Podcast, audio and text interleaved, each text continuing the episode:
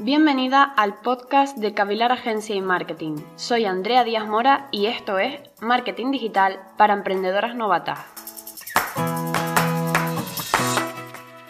Bueno, ya hemos estado hablando en otros episodios sobre lo que se debe hacer en redes sociales y cómo tener una buena gestión de los perfiles de tu negocio. Pero en este programa de hoy nos centraremos en lo que no debemos hacer en todos esos errores que se suelen cometer, pero que si queremos que nuestra marca se diferencie y se posicione, debemos empezar a tener en cuenta para evitarlos a toda costa. En primer lugar, el lenguaje. Es uno de los elementos más importantes, por no decir el que más, que es como nos expresamos dentro de las redes sociales. Siempre va a depender mucho del sector en el que se ubique tu negocio y el tono que le quieras dar tú mismo a tu marca. Hay quienes optan por un lenguaje más informal y jovial si el público, por ejemplo, es joven o también un lenguaje mucho más serio si eres una asesoría o una aseguradora. En función de a lo que te dediques y al tipo de conversación que quieras mantener con tus clientes, deberás elegir un tono u otro. Pero eso sí, nunca, nunca te muevas en los extremos. Porque, por ejemplo, ser demasiado informal no es bueno. A veces tratamos de conectar tanto con nuestra audiencia que podemos olvidar que somos un negocio y que tenemos que dar una imagen profesional. No se trata de expresar el mensaje como si estuviéramos hablando con unos amigos, sino de acercarnos al público objetivo sin utilizar tecnicismos, formalidades, etc. ¿Qué es ser demasiado informal?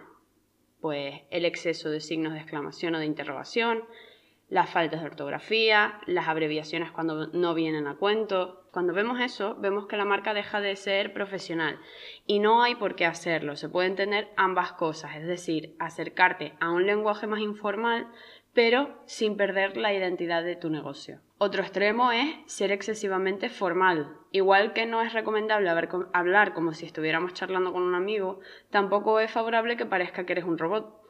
Estás intentando conectar con tu público y si éste piensa que está hablando con una máquina, ese objetivo se va a complicar. Si utilizamos el caso de la asesoría, por ejemplo, puedes expresar mucha profesionalidad y seriedad sin necesidad de ser extremadamente frío. El lenguaje tiene mucho poder cuando creamos una marca dentro de las redes sociales. La seriedad o, o la formalidad no es lo mismo que ser extremadamente correcto. Por lo tanto, te interesará más escribir el mensaje como si fueras tú quien lo va a recibir. Hay que tener todo esto en cuenta y siempre ver a quién nos estamos dirigiendo para adaptar ese lenguaje al público objetivo al que te estás dirigiendo. Por otra parte, el contenido, muy importante. Ver qué subimos a las redes y por qué se cometen muchos errores. Bien, hay varias razones realmente. Primero, hemos hablado ya bastante de esto. Es esencial que no utilices los perfiles de redes como buzones de spam. Es un error muy común, que es simplemente subir productos, servicios y, promocionar y promocionar y llámame y cómprame. No, eso no va a funcionar, y menos a estas alturas. Eh, se trata de convertirte en una marca de utilidad para tu público. Por lo tanto, lo que deberías hacer es integrar tu promoción con ciertos contenidos de valor, de los que ya hemos hablado en varias ocasiones, que pueden ser consejos, tips, etc. Y utiliza publicaciones que den a conocer tu sector, no tiene por qué siempre ser darte a conocer a ti y a tu negocio. O si acaso estás optando por una marca personal, también puedes darte a conocer a ti misma. Otro error muy común es no adaptar los contenidos a las redes sociales.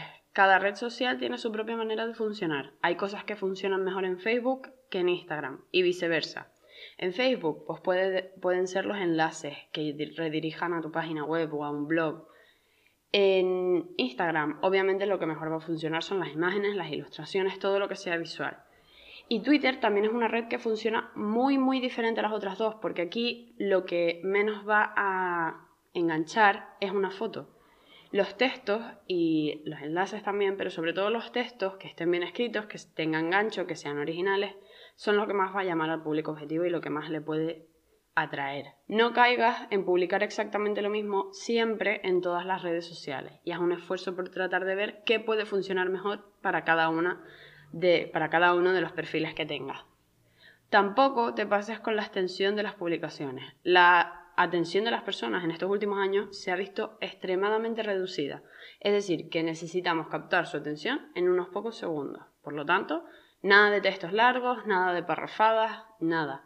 No escribas un artículo en cada publicación, sino limítate a unas pocas palabras que sean concretas y sencillas. Tampoco te excedas en los tecnicismos. De hecho, si los puedes evitar, mejor. Se necesita un mensaje claro, conciso, que se transmita de manera fácil y sencilla y que llegue al público y que sea rápido. Otro punto importante de las redes sociales en las que se suelen cometer bastantes errores, las interacciones. Algo muy sencillo de evitar y que se puede empezar a hacer desde ya. De hecho, esto no necesita ni siquiera planificación.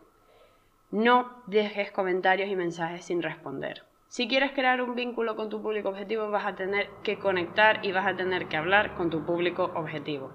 Da igual si los comentarios o los mensajes son positivos o negativos. Es necesario que vean que la marca está presente y que siempre está dispuesta a resolver cuestiones de sus clientes.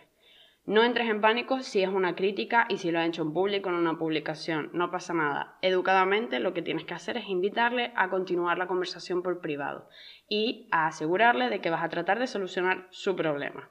Pero es mucho mejor siempre eso que evitar cualquier tipo de respuesta y ser una marca invisible, porque así no van a poder acudir a ti para resolver sus dudas, para resolver sus cuestiones y van al final a abandonar la marca. Además, si por ejemplo te preguntan algo sobre un servicio o un producto que tengas y tú les respondes rápidamente, eso puede favorecer a que tomen la decisión de comprarlo.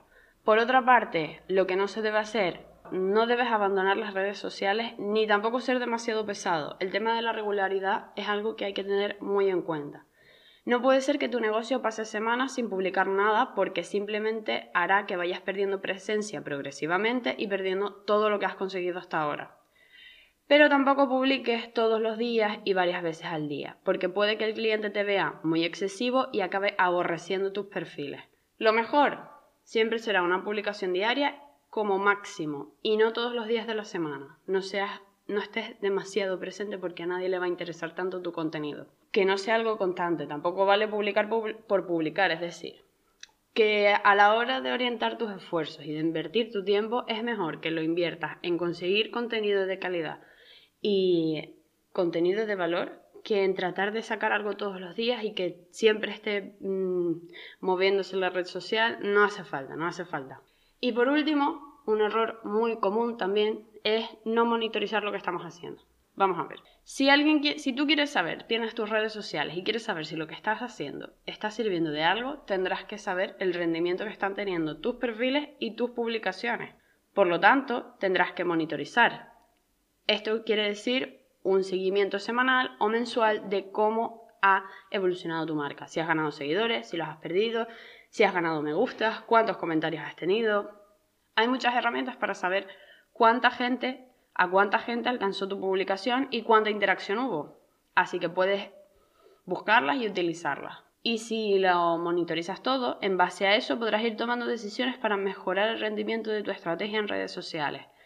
Es decir, que si unas publicaciones sabes que están alcanzando más, teniendo más interacción, pues puedes potenciar esas.